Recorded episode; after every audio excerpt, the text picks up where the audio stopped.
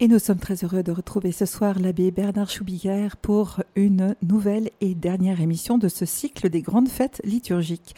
Bonsoir abbé Bernard. Bien le bonsoir, et vous aussi et tous auditeurs de Radio Maria, bien le bonsoir. Alors ce soir, vous, allez aborder un thème euh, qui nous fait euh, peut-être un peu peur à tous, le jugement dernier. Oui, et en fait, ce n'est pas une fête liturgique. Hein. Oui. Euh, il n'y a aucun aucun dimanche qui est consacré spécialement au jugement dernier. Et d'ailleurs, nous, découvrirons davantage qu'il s'agit d'une révélation et d'une invitation à vivre les œuvres de miséricorde. Eh bien, euh, commençons, comme chaque fois, eh à découvrir les différents récits, d'abord de l'Ancien Testament, puis du Nouveau Testament. Eh bien, je vous invite à découvrir David qui confie le jugement à Salomon. C'est dans le livre, premier livre des rois, au chapitre 2, des versets 1 à 4. Comme les jours de David approchaient de leur fin, il exprima ses volontés à son fils Salomon. Je m'en vais par le chemin de tout le monde. Sois fort, sois un homme courageux. Tu garderas les observances du Seigneur ton Dieu en marchant dans ses chemins. Tu observeras ses décrets, ses commandements, ses ordonnances et ses édits, selon ce qui est écrit dans la loi de Moïse. Ainsi tu réussiras dans tout ce que tu feras et entreprendras. Et le Seigneur réalisera cette parole qu'il m'a dite. Si tes fils veillent à suivre leur chemin en marchant devant moi avec loyauté, de tout leur cœur et de toute leur âme, jamais tes descendants ne seront écartés du trône d'Israël. Nous avons là un, récit où David, en fait, euh, fait comme euh, un testament à son fils euh, Salomon. Et il, il lui dit tout ce qu'il ressent du plus profond de son cœur, soit fort, soit courageux. Voilà une attitude humaine et puis l'attitude envers Dieu, eh bien, c'est de suivre le Seigneur Dieu dans toutes ses observances et particulièrement dans la loi de Moïse. Et il lui rappelle aussi que en marchant avec Dieu de tout son cœur, de toute son âme, eh bien, il suivra le, chemin du Seigneur aimer Dieu de tout son cœur, de toute son âme, de tout son esprit, de tout son corps, c'était l'invitation et la première partie euh, de la loi de Moïse. Et aimer son prochain euh, comme nous, nous, sommes aimés de Dieu, c'est la seconde partie que Jésus résume ainsi. Eh bien, donc euh, David dit à son fils, qu'il doit, euh, pour être vraiment son fils, et eh bien, à la fois être, euh, être un homme fort et courageux et à la fois suivre la loi de Moïse. Nous lisons maintenant euh, le jugement de Salomon à propos de Joab. Joab qui est un traître, Joab qui était le, le responsable de l'armée de, de Salomon. Ayant appris que Salomon avait démis le prêtre Abiatar, Joab se réfugia dans la tente du Seigneur et empoigna les cornes de l'autel. On rapporta au roi Salomon que Joab s'était réfugié dans la tente du Seigneur et qu'il se trouvait à côté de l'autel.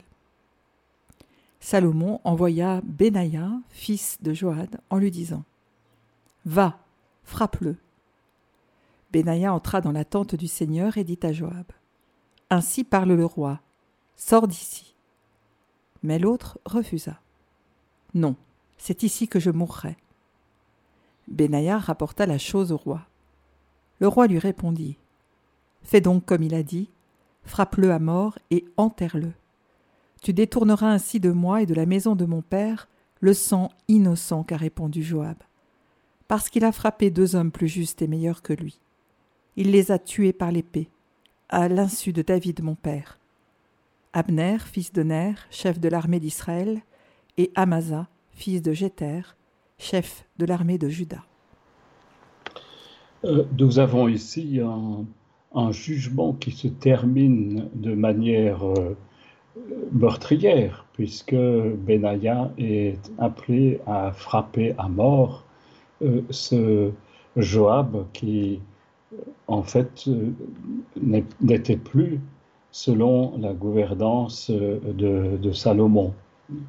Et donc, il a frappé comme dit le texte, deux hommes plus justes et meilleurs que lui, deux, chefs de l'armée, Abner, le chef de l'armée d'Israël, et Amasa, le fils de Jeter, chef de l'armée de, Juda. Donc euh, finalement, Joab est, tout simplement tué par ce qu'il lui-même avait provoqué. Il a provoqué deux meurtres et il va être lui-même euh, tué par la décision euh, de Salomon, celui que l'on appelle le roi juste. Maintenant, découvrons le récit du Nouveau Testament, le récit où justement il est question de ce jugement dernier. Nous verrons que le terme n'est pas dans le récit, mais que c'est ainsi que la tradition l'a appelé. Nous lisons au chapitre 25 de l'évangile de Matthieu, les versets 31 à 46. Quand le Fils de l'homme viendra dans sa gloire, et tous les anges avec lui, alors il siégera sur son trône de gloire. Toutes les nations seront rassemblées devant lui. Il séparera les hommes les uns des autres, comme le berger sépare les brebis des boucs. Il placera les brebis à sa droite et les boucs à sa gauche. Alors le roi dira à ceux qui seront à sa droite Venez, les bénis de mon Père, recevez en héritage le royaume, préparé pour vous depuis la fondation du monde. Car j'avais faim, et vous m'avez donné à manger. J'avais soif, et vous m'avez donné à boire. J'étais un étranger, et vous m'avez accueilli. J'étais nu, et vous m'avez habillé. J'étais malade, et vous m'avez visité. J'étais en prison, et vous êtes venu jusqu'à moi. Alors les justes lui répondront, Seigneur, quand est-ce que nous t'avons vu? Tu avais donc faim, et nous, et nous t'avons nourri Tu avais soif, et nous t'avons donné à boire Tu étais un étranger, et nous t'avons accueilli Tu étais nu, et nous t'avons habillé Tu étais malade ou en prison Quand sommes-nous venus jusqu'à toi? Et le roi leur répondra, Amen, je vous le dis, chaque fois que vous l'avez fait à l'un de ces plus petits de mes frères, c'est à moi que vous l'avez fait. Alors il dira à ceux qui seront à sa gauche, Allez-vous-en loin de moi, vous les maudits, dans le feu éternel, préparé pour le diable et ses anges. Car j'avais faim et vous ne m'avez pas donné à manger, j'avais soif et vous ne m'avez pas donné à boire. J'étais un étranger et vous ne m'avez pas accueilli. J'étais nu et vous ne m'avez pas habillé. J'étais malade et en prison, et vous ne m'avez pas visité. Alors ils répondront eux aussi. Seigneur, quand avons-nous vu, vu quand, quand avons-nous vu avoir faim, avoir soif, être nu étranger, malade ou en prison, sans nous mettre à ton service? Il leur répondra. Amen, je vous le dis, chaque fois que vous ne l'avez pas fait à l'un de ces plus petits, c'est à moi que vous ne l'avez pas fait et ils s'en iront, ceux-ci au châtiment éternel, et les justes à la vie éternelle. Nous voyons que le début nous place tout de suite dans la gloire du Fils de l'homme, c'est-à-dire la gloire euh, du Christ, la, gloire de, de, Dieu. Et il est là sur un trône de gloire avec euh, tous les anges autour de lui. Et recommence ce qui traverse toute la Bible, il séparera les hommes les uns des autres. C'est l'action de Dieu qui est déjà présente dans le récit de la création. Dieu sépare la nuit des ténèbres, Dieu sépare la, mer du sol solide, euh, Dieu euh, sépare ce qui est liquide de ce qui, de ce qui est euh, solide. Et donc, c'est l'action principale que Dieu va, va faire. Hein. De même que le berger sépare les brebis des boucs. Et donc il y a, il y a ceux qui sont à sa droite et il y a ceux qui sont à sa gauche. Les uns et les autres sont surpris. Seigneur, quand est-ce que nous t'avons vu? Et c'est en ce sens-là que j'aime à dire que euh, le jugement est davantage une révélation qu'un jugement. C'est-à-dire que face à la gloire du Fils de l'homme, face à la gloire de Dieu, eh bien chacun, chacune va découvrir la portée de, de actes. Hein. Et Jésus dit, eh bien, euh, j'avais faim, vous m'avez donné à manger, j'avais soif, vous m'avez donné à boire, j'étais étranger, vous m'avez accueilli, j'étais dû et vous m'avez habillé, j'étais malade et vous m'avez visité, j'étais en prison et vous êtes venu jusqu'à moi. Six œuvres de miséricorde, c'est ainsi qu'on va les nommer dans la tradition judéo-chrétienne. Et euh, avec les Juifs, on, rajoute une septième œuvre, euh, c'est de s'occuper euh, des morts en les enterrant.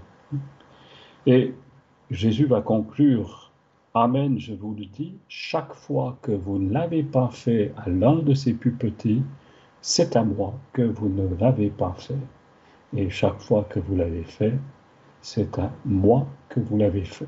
Donc Jésus s'identifie avec l'étranger, avec l'homme ou la femme qui a soif, euh, l'enfant qui a faim, euh, celui qui est nu, celui qui est malade ou en prison.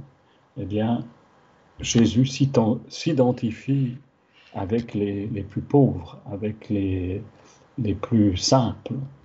Et donc, euh, c'est dans la mesure où notre manière d'agir tient compte justement des plus, petits, que nous sommes aussi entrés dans la gloire du Fils de l'homme.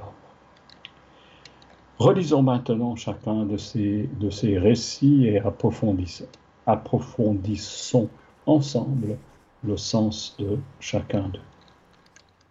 Nous relisons tout d'abord eh bien, c'est ce David qui confie le jugement à, son fils Salomon. Comme les jours de David approchaient de leur fin, il exprima ses volontés à son fils Salomon. Je m'en vais par le chemin de tout le monde.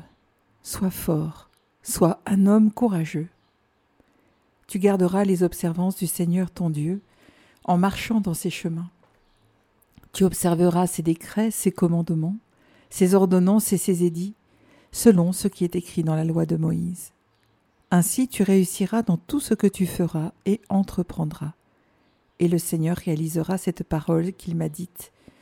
Si tes fils veillent à suivre leur chemin, en marchant devant moi avec loyauté, de tout leur cœur et de toute leur âme, jamais tes descendants ne seront écartés du trône d'Israël. David approche de sa mort et il laisse un, testament qui est le fruit de sa longue expérience.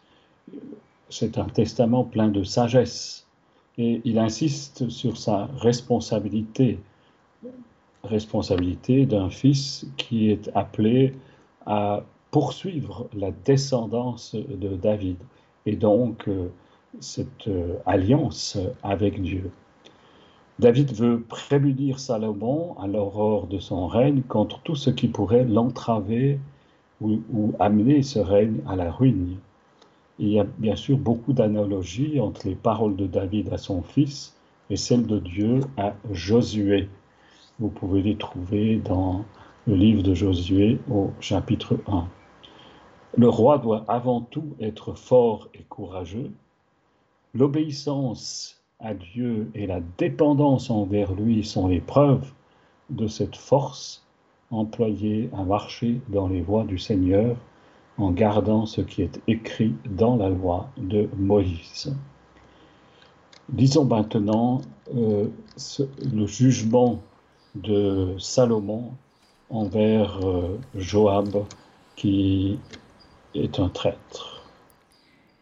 Ayant appris que Salomon avait démis le prêtre Abiatar, Joab se réfugia dans la tente du Seigneur et empoigna les cornes de l'autel. On rapporta au roi Salomon que Joab s'était réfugié dans la tente du Seigneur et qu'il se trouvait à côté de l'autel. Salomon envoya Benaïa, fils de Joad, en lui disant Va, frappe-le. Benaïa entra dans la tente du Seigneur et dit à Joab Ainsi parle le roi, sors d'ici. Mais l'autre refusa. Non, c'est ici que je mourrai. Benaïa rapporta la chose au roi. Le roi lui répondit Fais donc comme il l'a dit. Frappe-le à mort et enterre-le. Tu détourneras ainsi de moi et de la maison de mon père le sang innocent qu'a répandu Joab, parce qu'il a frappé deux hommes plus justes et meilleurs que lui. Il les a tués par l'épée, à l'insu de David mon père. Abner, fils de Ner, chef de l'armée d'Israël, et Amasa, fils de Jéter, chef de l'armée de Juda. Ce qui est en jeu ici, eh bien, c'est la succession euh, du roi David. Donc David a choisi comme euh, successeur euh, Salomon, hein, et c'est le choix de Dieu. Joab, le chef de l'armée de David, eh bien, il, il, soutient au contraire Adonias, le quatrième fils de David, et il est contre Salomon. C'est pour cela que David demande à Salomon de mettre à mort Joab, qui, en plus de cela, s'est réfugié dans la tente de la rencontre auprès de Dieu, comme s'il voulait signifier que son choix à lui était celui de Dieu, alors qu'il est tout à fait clair que Dieu a choisi Salomon comme successeur de David. Il y a donc une double traîtrise à la fois vis-à-vis de, David et de Salomon, et à la fois vis à -vis de Dieu. Et c'est pour cela que Benaïa est envoyé euh, pour tuer Joab. D'abord, il refuse de le faire parce qu'évidemment, on ne tue pas euh, un homme à l'intérieur de la tente de la rencontre, euh, le lieu saint par excellence où l'on rencontre Dieu. Mais Salomon va l'envoyer tuer Joab, même dans cette tente de rencontre, puisque il a aussi euh, trahi son Seigneur et son Dieu. Et c'est ainsi que par la suite, eh bien, euh, Benaïa va devenir le chef de l'armée à la place de, Joab. Relisons maintenant le récit de l'évangile de Matthieu, où il est question de la gloire du Fils de l'homme et de ce roi qui sépare les brebis des boucs. Quand le Fils de l'homme viendra dans sa gloire et tous les anges avec lui, alors il siégera sur son trône de gloire. Toutes les nations seront rassemblées devant lui. Il séparera les hommes les uns des autres, comme le berger sépare les brebis des boucs. Il placera les brebis à sa droite et les boucs à sa gauche. Alors le roi dira à ceux qui seront à sa droite Venez, les bénis de mon Père, recevez en héritage le royaume, préparé pour vous depuis la fondation du monde. Car j'avais faim et vous m'avez donné à manger, j'avais soif et vous m'avez donné à boire, j'étais un étranger et vous m'avez accueilli, j'étais nu et vous m'avez habillé, j'étais malade et vous m'avez visité, j'étais en prison et vous êtes venu jusqu'à moi. Alors les justes lui répondront Seigneur, quand est-ce que nous t'avons vu? Tu avais donc faim et nous t'avons nourri? Tu avais soif et nous t'avons donné à boire. Tu étais un étranger et nous t'avons accueilli. Tu étais nu et nous t'avons habillé. Tu étais malade ou en prison. Quand sommes-nous venus jusqu'à toi? Et le roi leur répondra Amen. Je vous le dis, chaque fois que vous l'avez fait à l'un de ces plus petits de mes frères, c'est à moi que vous l'avez fait. Alors il dira à ceux qui seront à sa gauche, Allez-vous-en loin de moi, vous les maudits, dans le feu éternel, préparé pour le diable et ses anges, car j'avais faim, et vous ne m'avez pas donné à manger. J'avais soif, et vous ne m'avez pas donné à boire. J'étais un étranger, et vous ne m'avez pas accueilli. J'étais nu, et vous ne m'avez pas habillé. J'étais malade et en prison, et vous ne m'avez pas visité. Alors ils répondront eux aussi, Seigneur, quand avons-nous vu avoir faim, avoir soif, être nu, étranger, malade ou en prison, sans nous mettre à ton service? Il leur répondra, Amen, je vous le dis, chaque fois que vous ne l'avez pas fait à l'un de ces plus petits, c'est à moi que vous ne l'avez pas fait. Et ils s'en iront, ceux-ci, au châtiment éternel, et les justes à la vie éternelle.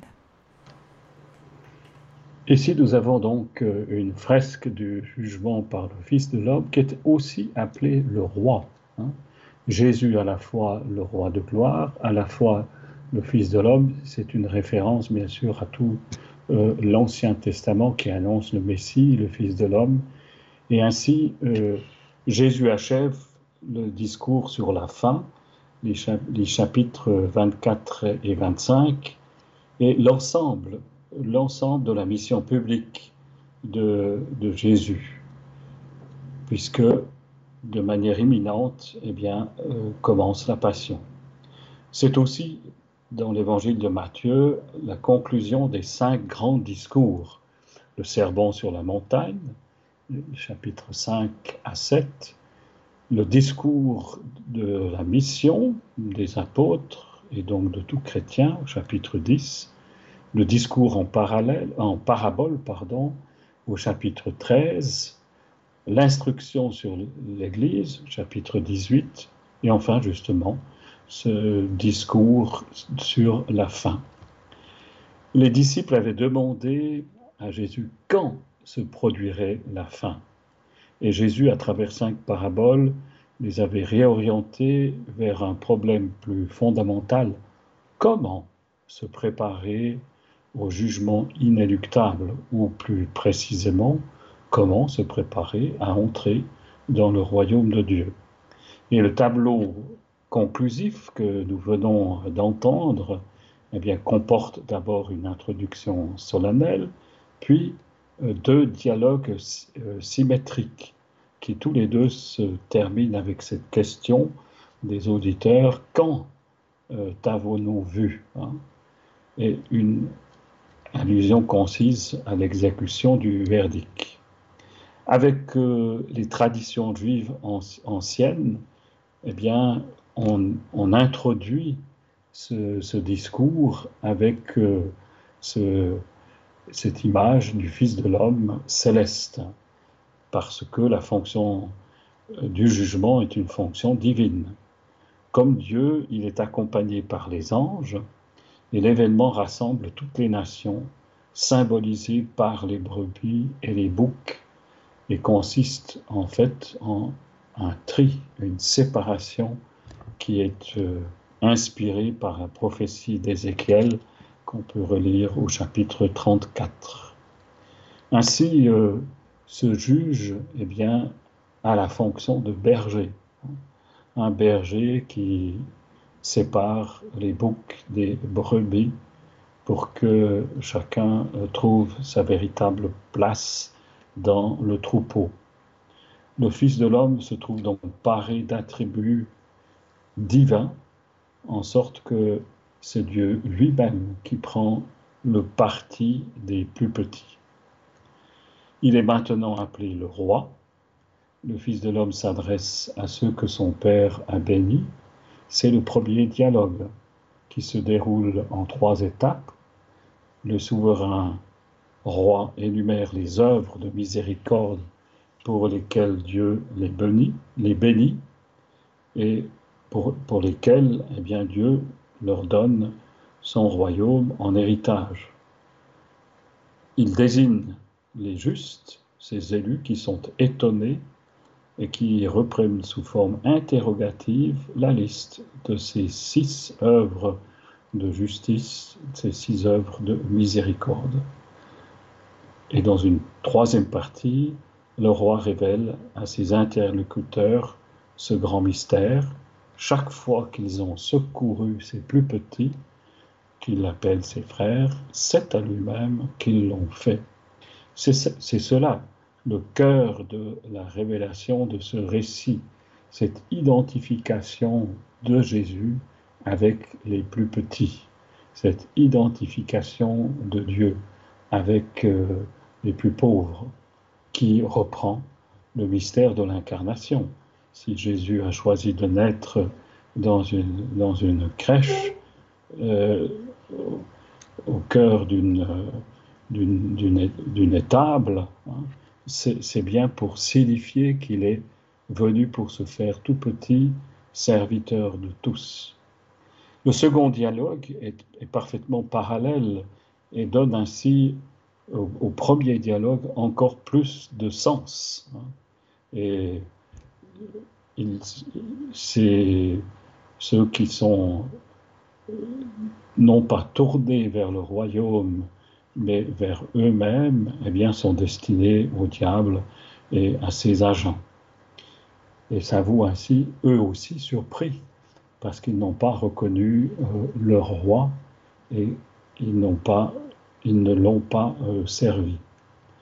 Ainsi, nous voyons qu'en fait, ce, jugement ne porte pas sur la foi ou l'absence de foi, non pas sur la reconnaissance de Jésus en tant que tel, mais bien de la reconnaissance de Jésus en chacun des plus pauvres, ou plus exactement, euh, dans l'amour manifesté à cause de Dieu, sans le savoir le plus souvent, aux, plus pauvres.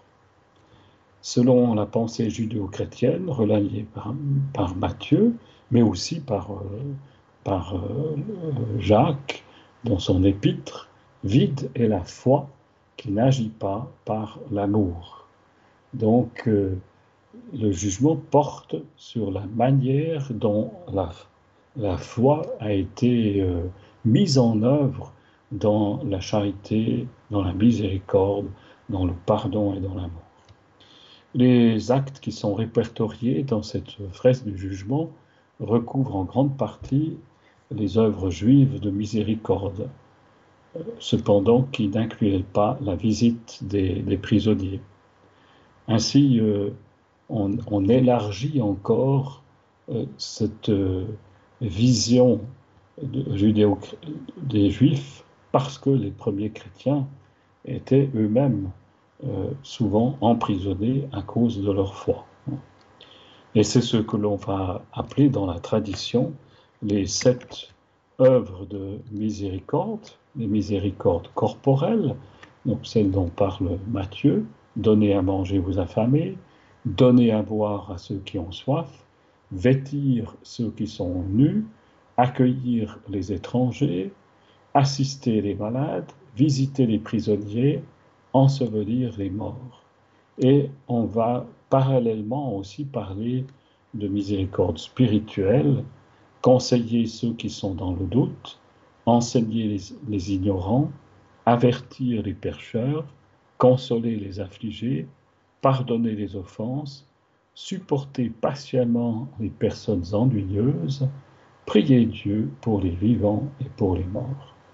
Voilà donc les 14 œuvres de miséricorde, cette œuvre de miséricorde corporelle, celle que nous avons entendue dans l'évangile de Matthieu, auquel on a ajouté ensevelir les morts, et puis les sept œuvres de miséricorde spirituelle.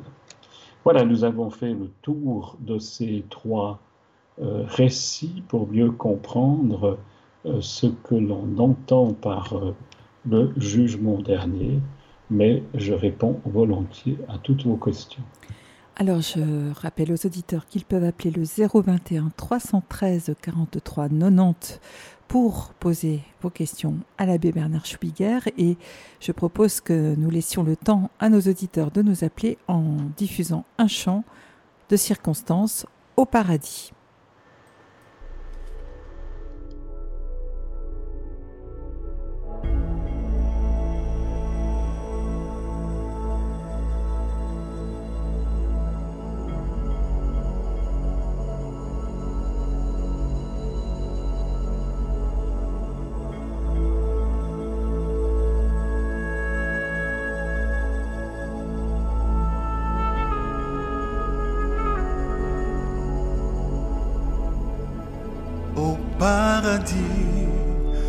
Les anges te conduisent,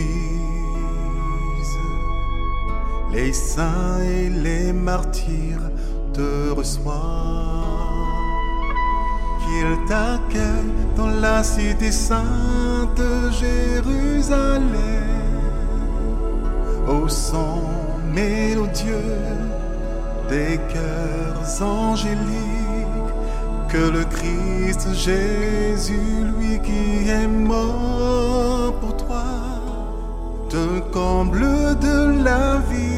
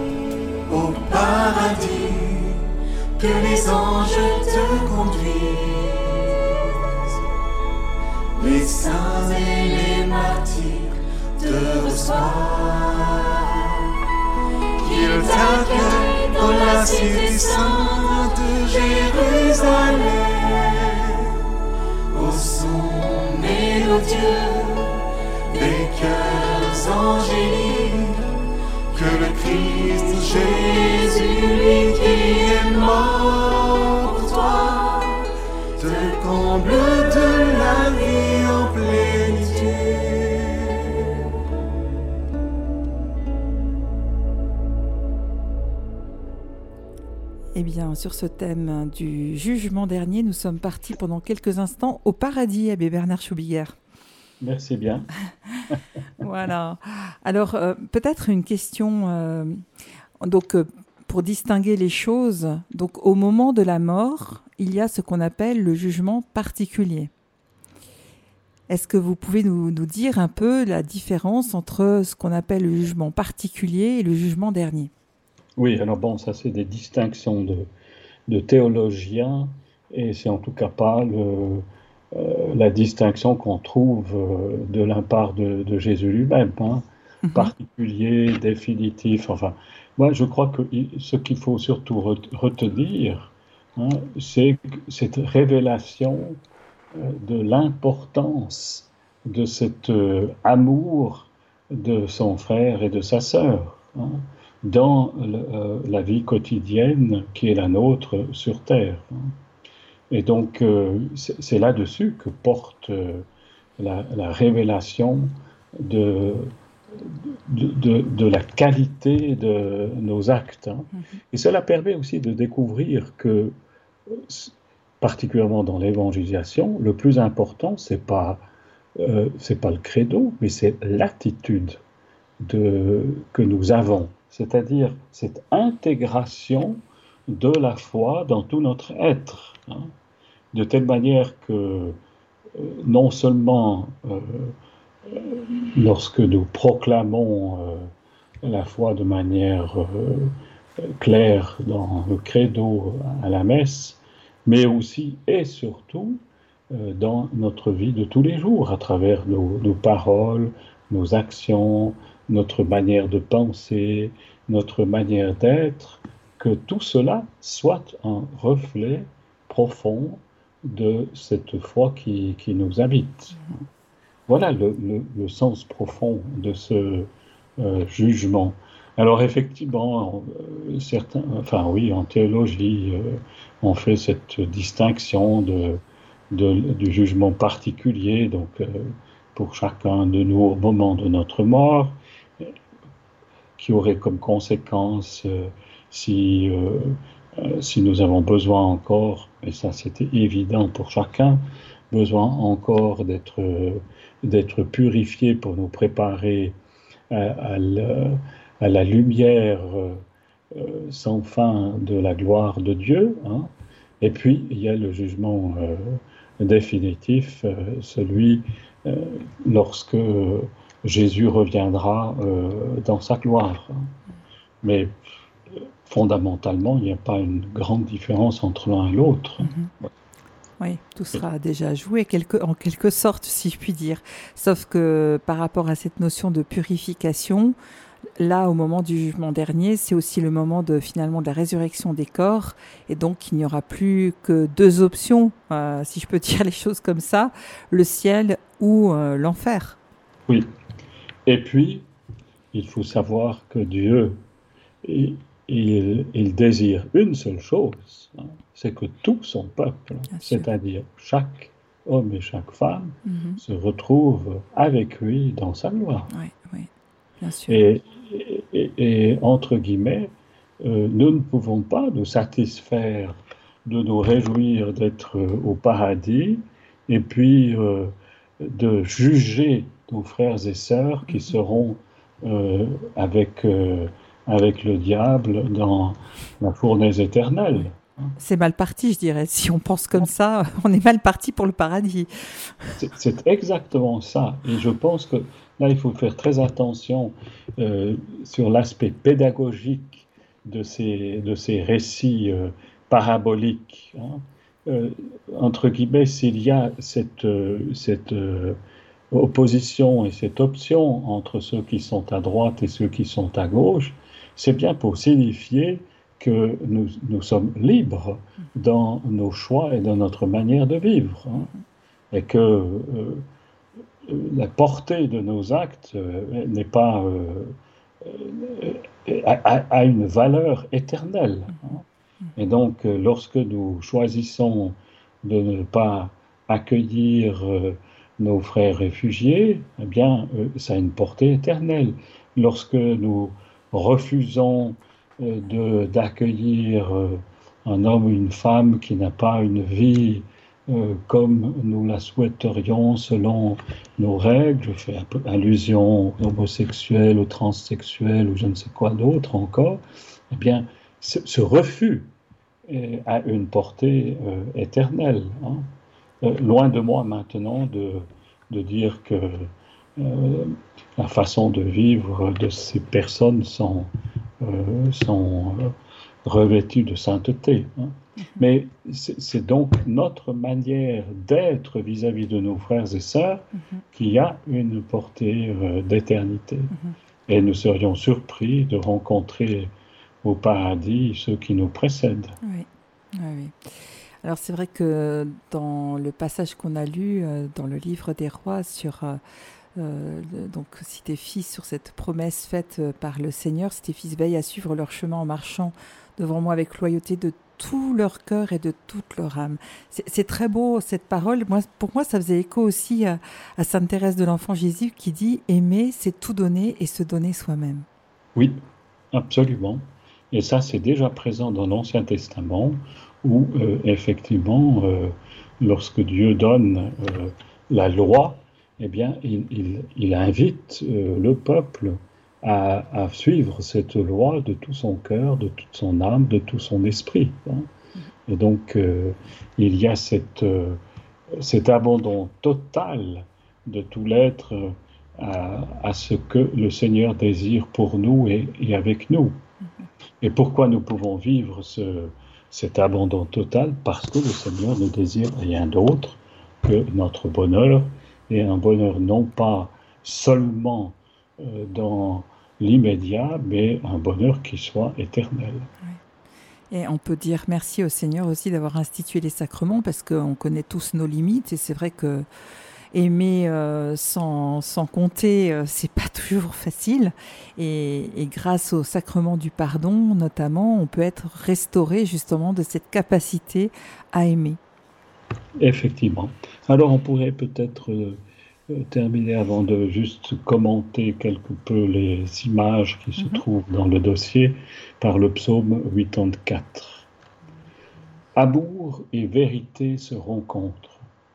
Justice et paix s'embrassent. La vérité germera de la terre et du ciel se penchera la justice. Le Seigneur donnera ses bienfaits et notre terre donnera son fruit. La justice marchera devant lui et ses pas traceront le chemin. J'aime beaucoup ce psaume parce que il dit cet équilibre qui se trouve dans le Seigneur. Hein. Il faut à la fois l'amour, mais aussi la vérité des faits. Hein.